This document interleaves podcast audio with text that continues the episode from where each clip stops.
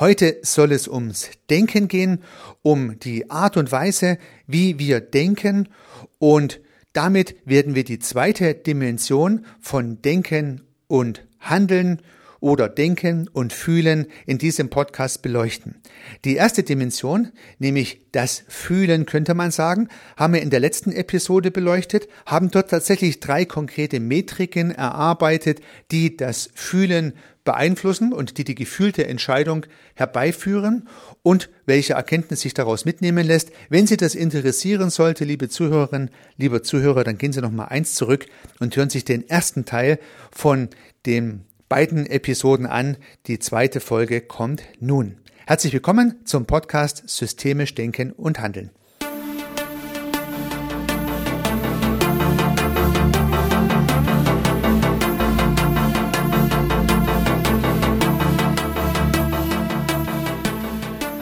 Ja, nun haben wir im Podcast äh, letzte Woche das Thema Fühlen differenziert und haben drei Metriken gefunden, die dem Gefühl zugrunde liegen könnten. Nach Simon ist es die Aktion, die Potenz und die Bewertung. Die Aktion ist differenziert in aktiv und passiv, die Potenz in stark und schwach und die Bewertung in gut und schlecht. Und mit diesen drei äh, Metriken, mit den jeweils zwei Dimensionen, können wir aus dem Bauch heraus schnelle Entscheidungen treffen. Das ist sozusagen die eine Seite eines Entscheidungsbaums, könnte man sagen. Und heute beschäftigen wir uns mit der anderen Seite eines Entscheidungsbaums. Und auch dieser Entscheidungsbaum wird, wie Sie dann gleich sehen werden, wieder drei Äste haben, wo man was reinschreiben kann. So ergeben sich dann sozusagen so ein, ein Schemabild. Ja. Oben steht Denken und Handeln oder Fühlen und Denken und dann geht ein Pfeil auf die linke Seite, da steht Fühlen und das differenziert in die drei im letzten Podcast herausgearbeiteten Dimensionen. Heute geht der Pfeil auf die rechte Seite, dort steht Denken und dort gibt es wiederum drei Differenzierungen, die wir gleich herausarbeiten werden. Wie im letzten Podcast möchte ich auch heute wieder mit Gedanken von Fritz B. Simon arbeiten, die er in seinem Buch Gemeinsam sind wir blöd formuliert hat. Das folgende Zitat kommt auf der Seite 177. Landläufig wird unter Kognition, meine Anmerkung, unter Denken, jedoch die mehr oder weniger bewusste, rationale Erkenntnis der Welt verstanden. Stillschweigende Voraussetzung des logisch diskursiven Denkens ist eine distanzierte Beobachtung aus der Außenperspektive. Das heißt, das Denken hat einen gewissen Abstand, nimmt eine gewissen Außenperspektive ein. Wenn man darüber nachdenkt, ist man nicht, naja, ich möchte sagen, extrem involviert. Eine distanzierte Beobachtung der Außenperspektive. Das ist so, wie es Simon hier formuliert. Das heißt, wir haben etwas mehr Abstand zur Sache im wahrsten Sinne des Wortes und so soll es ja auch sein. Wir denken darüber nach. So, und nun sagt Simon, dass das Nachdenken ja auf einer Analyse basiert oder basieren sollte. Nur stillschweigend wird das gar nicht groß formuliert. Das heißt, wenn ich über etwas nachdenke, muss ich ja zuvor etwas beobachtet und in gewisser Weise analysiert haben, denn habe ich nichts beobachtet, dann kann ich ja auch über nichts nachdenken. Das heißt, es gibt natürlich eine Kausalität zwischen der Beobachtung und der Analyse und dem darüber nachdenken und natürlich der daraus abgeleiteten Handlung. Und nun nimmt sich Simon im Prinzip diese Analyse mal besonders vor, weil sinngemäß äh, steht dann im Buch drin, wenn man nicht gut analysiert, können natürlich auch die darauf basierenden Denkprozesse und letztendlich die darauf aufbauende Handlung nicht gut sein. Ja, vielleicht ist Ihnen das gar nicht so konkret bewusst gewesen seither und demzufolge ist das vielleicht schon eine erste Erkenntnis, die Analyse der Situation bedarf einer guten Überlegung, um dann Gedanken zu den Analyseergebnissen durchführen zu können. Eine, eine ganz kleine Episode, die ich immer wieder bei guten Führungskräften erlebe. Ja, stellen Sie sich vor, Sie sind eine Führungskraft und ein Mitarbeiter kommt in Ihr Büro hinein und sagt, ich habe ein großes Problem mit meinem Kollegen. Ja, der Kollege, der mobbt mich, der Kollege erledigt seine Aufgaben nicht, der Kollege kommt zu spät und geht zu früh und so weiter und so fort. So. Das heißt, nun fand ja in gewisser Weise eine Analyse statt. Das heißt, der Vorgesetzte hat sich angehört, was es alles zu berichten gibt über diesen Kollegen und hat sich damit natürlich auch seine Wirklichkeitskonstruktion, könnte man sagen, geschaffen. Das heißt, der Vorgesetzte hat nun ein Bild der Situation. Das ist aber natürlich nur die Hälfte der Analyse. Und Sie können sich schon denken, was eine gute Führungskraft tun wird oder mindestens mal machen sollte. Die gute Führungskraft wird sagen, vielen Dank für diese Information, aber bevor ich ein Urteil treffe oder bevor ich überhaupt eine Entscheidung treffe, muss ich mein Bild erstmal vervollständigen und muss mit der betreffenden Person ihr Bild abgleichen. Was sagt die andere Seite dazu? Ja, entweder führt man dann ein zweites Gespräch mit dem Kollegen, über den gesprochen wurde, oder man führt gleich ein Gespräch mit beiden Kollegen gleichzeitig durch. Das liegt nun im Ermessen der Situation und der Führungskraft. Aber auf jeden Fall gehört hier zu einer guten Analyse hinzu, dass die andere Seite gehört wird. Naja gut, Vielleicht klingt das unheimlich profan. Bei diesem Kollegenbeispiel sollte es fast auf der Hand liegen. Aber es gibt natürlich viele Situationen in unserem Leben, auch in unserer Politik übrigens, wo die andere Seite nicht mehr gehört wird. Dann ist das Bild sozusagen halbfertig, die Analyse halbfertig und wir entscheiden auf Basis von halbfertigen Analysen, könnte man sagen. Ja, und hier rede ich mal nur von zwei Dimensionen, also der Kollege 1 und der Kollege 2. Es geht natürlich auch noch beliebig komplexer. Die Message soll nur sein, dass ich beim Denken auf Analyseergebnissen aufbaue und je besser die Analyse ist, umso besser kann ich dann später darüber nachdenken und Entscheidungen treffen und diese Entscheidungen umsetzen. Gut, aber nun zurück zum ähm, denkenden Schema, zum kognitiven Schema, wie es Simon nennt. Was sind nun die drei Unterscheidungen, die unser Denken gut ermöglichen? Und die möchte ich Ihnen nicht vorenthalten. Im Folgenden geht Simon auf die kognitiven Schemata ein, auf die Denkmechanismen und er schreibt, hier zeigen sich vor allem in drei Bereichen Unterschiede. Der Beschreibung, der Bewertung und der Erklärung der zu beobachtenden Phänomene. Ich lese weiter. Welche Unterscheidungsschemata steuern die Selektion von Informationen? Was tritt in die Wahrnehmung? Was wird ausgeblendet und oder übersehen? Welche Beschreibung der Situation wird erstellt? Das heißt, die, die erste Situation ist die Beschreibung der Situation, die Beschreibung der Situation. Das heißt, man sieht etwas oder halt auch nicht und beschreibt, wenn man so möchte, das, was gesehen wird. Und da ist es ja gerade für Systemiker besonders wichtig, zunächst mal ohne Bewertung zu beschreiben. Also man beschreibt eine Situation ganz ohne Bewertung. Das habe ich in meiner Ausbildung immer wieder gelernt und geübt und eingetrichtert bekommen. Das ist gar nicht so einfach, weil wir Menschen neigen nämlich sofort zu bewerten. Aber es ist wirklich hilfreich, systemisch heranzugehen und zuerst mal nur zu beschreiben. Was sehe ich da? Was höre ich da? Was fühle ich da? Ja, und eine entsprechende Beschreibung anzufertigen im Kopf oder natürlich auch schriftlich, wenn es notwendig wäre, aber halt keine Bewertung. Ich lese weiter, was Simon dann schreibt. Als weiterer Schritt der Komplexitätsreduktion wird die Bewertung der beschriebenen Phänomene wirksam.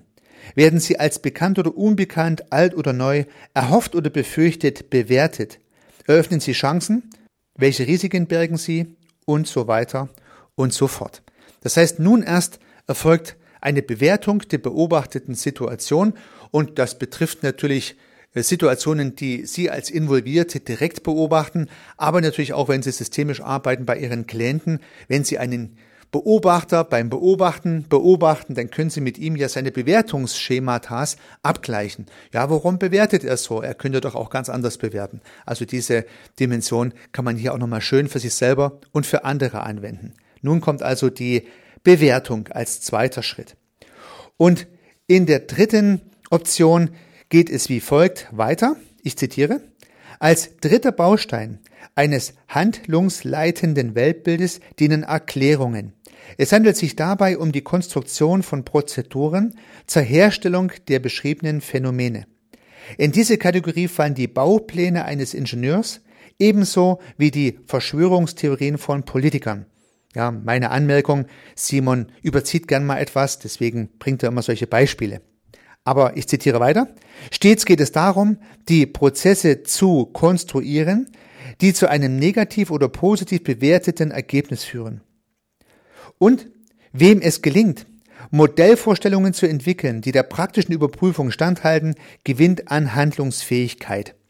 Das heißt, wenn ich nun eine Erklärung für die beobachtete und bewertete Situation herbeiführe, dann konstruiere ich meine Wirklichkeit dieser Sache. So könnte man das vielleicht zusammentragen. Simon schreibt weiter so. Erklärungen werden daher nicht nur rückblickend und vergangenheitsorientiert für bereits beobachtete oder beobachtbare Phänomene konstruiert, sondern auch vorausschauend und zukunftsorientiert. Wo immer es darum geht, ein projektiertes Ziel zu erreichen, benötigt man die Konstruktion eines generierenden Mechanismus, um die notwendigen Schritte in Richtung auf das Ziel planen und durchführen zu können. So. Das heißt also, in weiteren sagt dann Simon, man erklärt das Beobachtete und Beschriebene beispielsweise in Form einer Landkarte, die man sich entwickelt. Auf dieser Landkarte wird dann deutlich, wo beispielsweise eine Zielsituation sein kann und wo man selber steht. Das wäre sozusagen eine typische Erklärung, die in einer Landkarte, in einer Gedankenlandkarte mündet. Diese Landkarten entstehen nun beim Nachdenken und sind die Basis dann für zu treffende Entscheidungen. Also stellen Sie sich wirklich so eine Landkarte vor, die in Ihrem Kopf sozusagen gebildet wird. Sie wissen dann, wo Sie stehen. Sie wissen, wo Sie hingehen könnten, wo, wo das Ziel der Situation ist. Und dann können Sie natürlich auf Basis dieser Wirklichkeitskonstruktion, die Sie entwickelt haben, ein oder mehrere Wege er, äh, erarbeiten, entwerfen, konstruieren und sich dann für einen dieser Wege entscheiden und dann natürlich auf Basis dieser Entscheidung auch handeln. Das wären jetzt sozusagen die Landkarten, die zu Handlungen führen, Handlungsanleitungen sind. Und Sie sehen schon, dass bei dieser Art von langsamen Denken, überlegten Denken, auf Analysen basierenden Denken unterschiedliche Wege und Möglichkeiten gegeben sind. Hier gibt es also nicht nur losrennen oder stehen bleiben, auf dem Baum raus oder äh, auf dem Baum rauf oder angreifen, sondern hier gibt es differenzierte Möglichkeiten von Vorgehensmodellen, unterschiedliche Wege, die zum Ziel führen können, die man sich überlegen kann, Abwägungen, welche Vor- und Nachteile das Ganze hat, um dann sehr ausgewogene Entscheidungen treffen zu können. Das langsame Denken führt dann höchstwahrscheinlich zu ja, besseren Entscheidungen, aber dafür brauchen Sie halt mehr Zeit. Wichtig empfinde ich nochmal die Tatsache, dass Simon darauf eingeht, dass diese Erklärungen nicht nur auf in der Vergangenheit liegende Phänomene bezogen werden wird, und kann und soll, sondern auch in die Zukunft gerichtet stattfindet. Das heißt also, eine Erklärung für zukünftige Aktivitäten erfolgt ganz genauso wie das Aufräumen von Dingen in der Vergangenheit. Und die in die Zukunft gerichteten Aktivitäten, die zeigen uns dann natürlich auch, was wir im Weiteren tun sollten, um beispielsweise dorthin zu kommen. Und das betrifft kleinste Aktivitäten unseres Lebens genauso wie große Entscheidungen. Ja, das kann man also an vielen Stellen anwenden. Ein wichtiger letzter Gedanke, den Simon formuliert, hat was mit der Konstruktion der jeweiligen Landkarten zu tun, und da möchte ich auch wieder zitieren. Das heißt, jeder Mensch konstruiert aufgrund seiner eigenen Erfahrungen ein ganz persönliches Bild der Realität, eine innere Landkarte, an der er sich orientiert. Es ist nicht die einzig mögliche, und sie hat zwangsläufig Vorzüge und Defizite, da es unvermeidbar ist, dass der Fokus der Aufmerksamkeit auf bestimmte Phänomene gelenkt wird und gleichzeitig blinde Flecken entstehen. Das heißt, die Erklärungsversuche, die Sie, ich und alle Menschen durchführen, nachdem sie ein Phänomen beobachtet und beschrieben haben, sind einzigartig. Sie finden nur bei uns statt. Ihre Landkarte haben nur Sie, meine Landkarte habe nur ich und jeder andere hat auch wiederum eine eigene Landkarte für sich. Es gibt wohl kaum Menschen, die die gleiche Landkarte haben, selbst dann nicht, wenn sie sie sehr gut kennen. Das ist eine sehr wichtige Erkenntnis für uns selber und natürlich auch für systemisches Arbeiten. Die Landkarten, die Erklärungen von Menschen zu verändern, das kann mit Fragen sehr gut gelingen.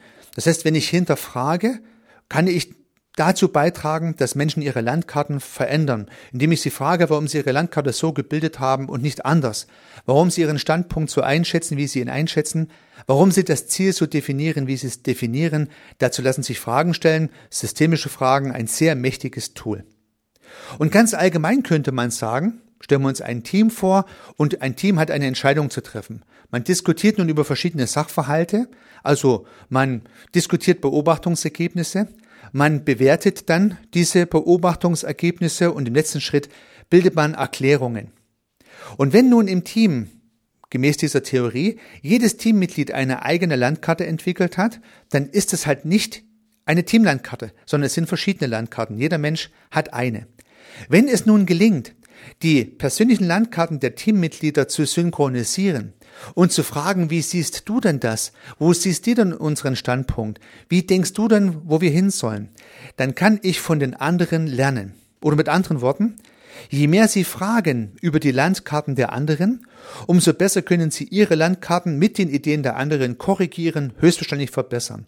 Jede Frage macht Ihre eigene Landkarte etwas besser und Sie können ja, bessere Standorte bestimmen, bessere Ziele festlegen, bessere Handlungsoptionen ableiten. Erfolgreiche Menschen fragen viel. Ja, in, Im Aufsichtsrat meiner Firma ist ein mehrfach promovierter Professor und ich stelle immer wieder fest, dass er fast nur fragt. Ja, von ihm kann man kaum eine Aussage hören, er stellt fast nur Fragen und bringt uns damit mehr ins Grübeln ja, als äh, mit Ansagen, könnte man sagen. Aber auch natürlich lernt er und kann mit unseren Antworten seine Landkarte wiederum verbessern. Also Fragen sind doppelt gut, sie bringen die anderen ins Nachdenken und können ihre eigene Landkarte verbessern. Eine tolle Geschichte. Wenn ich dagegen Aussagen treffe oder andere treffen Aussagen, dann kann ich die Aussagen der anderen wiederum verwenden, um meine Landkarte zu korrigieren. Wenn andere ihre Landkarte schildern und ich nicht von vornherein meine Landkarte vertreten möchte, sondern einfach mal zuhöre, wie die Landkarte der anderen aussehen, dann kann ich meine Landkarte verbessern. Das heißt, Fragen und Zuhören ist ein sehr mächtiges Werkzeug, welches Sie, liebe Zuhörerinnen, liebe Zuhörer, gerade dann, wenn Sie sich für Systemische interessieren, intensiv nutzen sollten. Weil leider besteht ja unsere Welt heute immer mehr aus Ansagen und Statements und klaren Überzeugungen, wie die Welt funktioniert.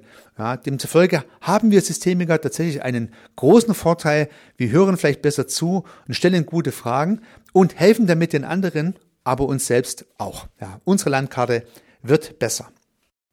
So, nun haben wir in den beiden Episoden einen, ja, einen Schemaraum entwickelt, haben sozusagen einen Baum entwickelt mit zwei Stämmen. Auf der einen Seite steht Fühlen, auf der anderen Seite steht Denken.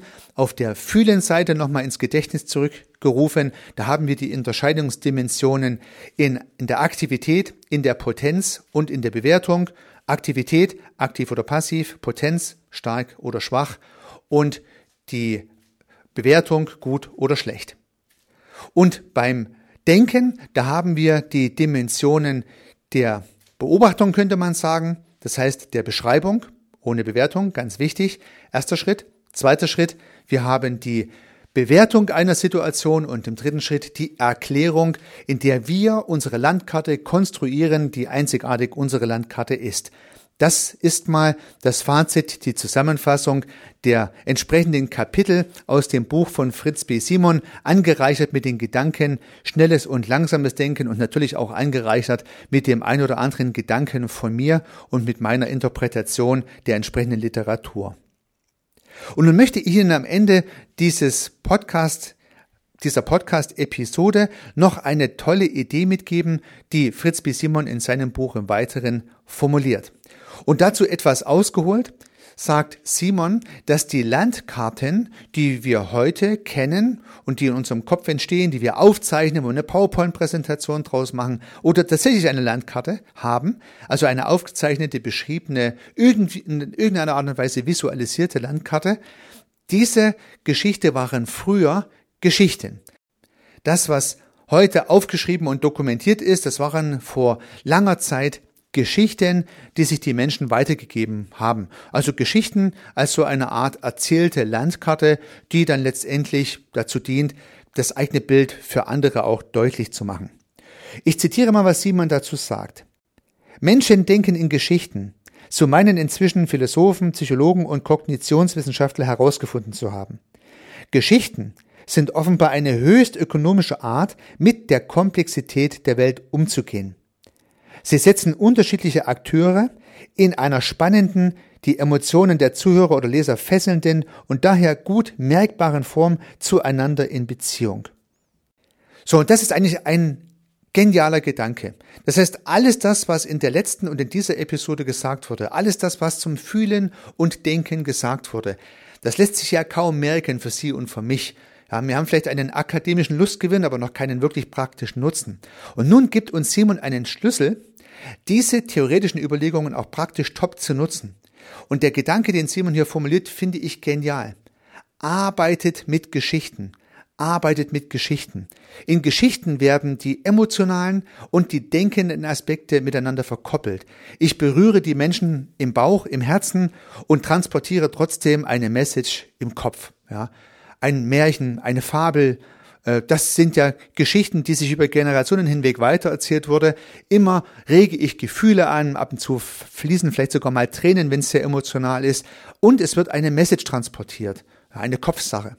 Hätte ich die reine Kopfsache transportiert, nur die Geschichte oder keine Geschichte erzählt, sondern nur die reine, die reinen Learnings des Märchens, der Fabel zum Beispiel kommuniziert, hätten das die Leute schnell wieder vergessen. Das Märchen vergessen sie nicht. Ja, das ist so der, der Kerngedanke. Und ich finde es deswegen toll, weil ich nun auch eine Begründung dafür habe, warum zum Beispiel Paul Watzlawick in seinen Büchern extrem viele Geschichten erzählt. Ja, gerade bei ihm fällt mir das besonders auf, wenn ich seine Bücher lese und studiere, dann ist es eine Aneinanderreihung von Geschichten. Und ich kann mir die ein oder andere Geschichte tatsächlich gut merken. Und das macht einmal mehr deutlich, dass diese Ausführungen von Simon funktionieren. Erzählen Sie in Geschichten und verbinden Sie in Geschichten emotionale Aspekte mit sachlichen Aspekten, Fühlen und Denken in einem Konstrukt und erreichen Sie damit viel besser die Menschen, mit denen Sie zusammenarbeiten und bei denen Sie was erreichen wollen. Ich zitiere weiter, was Simon dazu sagt. Also zu Geschichten. Die Geschichten. Sie integrieren dadurch in einzigartiger Weise kognitive und emotionale Schemata, also Anmerkung von mir, denkende und fühlende Aspekte und werden so zu einem der wichtigsten Interpretationsrahmen, die wir als Menschen zur Deutung unserer Erfahrungen verwenden. Und der letzte Gedanke aus dem Kapitel, den ich zitieren möchte, Führung in sozialen Systemen erfolgt deshalb meist weniger durch die Proklamation offizieller Ziele, sondern durch die Kommunikation von Geschichten. Also wenn Sie das nächste Mal eine Rede halten müssen zu den Geschäftszielen, zu den Zielen Ihrer Organisation, zu den Erfolgen oder auch zu den Defiziten, zu den Punkten, wo Sie vielleicht hin möchten oder zu den Problemen, die Sie lösen wollen, dann versuchen Sie immer eine Geschichte dazu zu erfinden oder eine Geschichte dazu zu erzählen und Sie werden feststellen, dass über die Geschichten noch länger gesprochen wird. Also wenn man solche Geschichten erzählt oder auch Geschichten erlebt, dann spricht man über solche Geschichten im Team, in der Organisation. Das heißt, die Kommunikation über die Geschichten ist viel intensiver als die Kommunikation über die Fakten, die etwas langweilig und trocken daherkommen können. Und wir als Systemiker wissen ja, wenn über Dinge kommuniziert und diskutiert wird, dann haben sie die Chance, in der Organisation, im sozialen System zu wirken. Wenn die Leute sich nur die Ziele des Geschäfts anhören und dann schon fast genervt durch das trockene Material wieder rausgehen aus dem Meeting, ja dann passiert im System gar nichts. Wenn man eine tolle Geschichte erzählt, dann kann diese Geschichte dazu beitragen, dass darüber geredet wird und damit kann sich was verändern. Es wäre also eine tolle Intervention. Mir fällt da eine kleine Geschichte ein, eine mini kleine Geschichte dazu ein. Und zwar handelt die von einer Büroklammer. Ja, ich weiß nicht, ob die Geschichte wahr ist, aber die Geschichte kenne ich sogar, obwohl ich kein Mitarbeiter von der Robert Bosch GmbH bin. Also Robert Bosch sollte jeden ein Begriff sein, denke ich mal, ein bedeutender Industrie- und Automobilzulieferer, der ja hier im süddeutschen Raum ansässig ist und mehrere zehn, vielleicht sogar hunderttausend Mitarbeiter hat. Ich weiß es gar nicht ganz genau. Und es gab natürlich mal einen Robert Bosch, den Gründer dieses Unternehmens. Und es gibt die Geschichte, dass Robert Bosch durch ein Büro durchgelaufen ist und eine Büroklammer aufgehoben hat und gesagt hat, wieso liegt hier eine Büroklammer herum? Was macht ihr mit meinem Geld? Ja. Wieso liegt hier eine Büroklammer rum? Was macht ihr mit meinem Geld? Was ist die Gefühlsgeschichte? Ja, man denkt zunächst mal, was, was soll das denn, ja? Also eine ganz kuriose Situation, die man sich merken kann. Also ich habe sie mir jedenfalls gemerkt. Was ist aber die Sache im Kopf, die bei der Sache transportiert wurde? Was ist sozusagen neben dem Gefühl was ist die Sache, die kommuniziert wird? die Kopfangelegenheit. Seid sparsam. Geht mit den Ressourcen sparsam um. Schmeißt nur die Dinge weg, die nicht mehr zu gebrauchen sind. Schaut aufs Geld. Seid nicht verschwenderisch. Ja. Und in dieser kleinen Geschichte steckt so viel drin. Einerseits kann man sie sich gut merken. Vielleicht war Robert Bosch ein bisschen schrullig, ich weiß es nicht. Aber man kann sie sich jedenfalls gut merken. Man kann sich fast vorstellen, wie der Unternehmer über die Flure geht und diese Büroklammer aufhebt. Aber die Message, die er transportiert, ist, geht mit den Ressourcen sparsam um und schaut, dass sozusagen die Dinge gut verwendet werden. Und das ist ja an sich keine schlechte Idee. Ja, damit möchte ich mit einer kleinen Geschichte meine Empfehlung, selbst Geschichten zu erzählen, abschließen. Und ich finde, dieses wichtigste Learning fasst im Prinzip die letzten beiden Episoden gut zusammen. Versuchen Sie, Ihre Informationen in Geschichten zu packen und erreichen Sie damit die Leute besser. Sowohl im Denken als auch im Fühlen und verkoppeln Sie damit diese beiden Dimensionen, die wir jetzt hier mit viel Mühe zerlegt und seziert haben, wieder zu einer großen Einheit. Dabei wünsche ich Ihnen sehr viel Erfolg. Unternehmen Sie was, Ihr Heiko Rössel.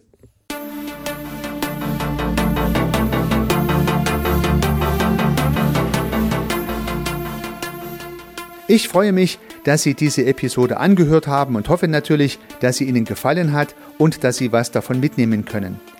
Wenn Sie keine zukünftigen Episoden verpassen möchten, dann können Sie den Podcast gern abonnieren. Nutzen Sie dafür den Abonnieren-Button in der Podcast-App Ihrer Wahl. Natürlich würde ich mich auch über eine Rezension oder über eine Bewertung freuen. Alternativ zu diesem Podcast habe ich zwei weitere aufgenommen. Sie finden sie unter www.servicearchitekt.com/podcast oder wenn Sie meinen Namen in der Podcast-App Ihrer Wahl eingeben. Vielleicht können ja auch die beiden anderen Angebote für Sie interessant sein. Sollten Sie ein persönliches Gespräch wünschen, dann können Sie das gern unter www.servicearchitekt.com/termin auf meiner Website mit mir vereinbaren. Ansonsten freue ich mich auf ein Wiederhören. Bis dahin, Ihr Heiko Rössel.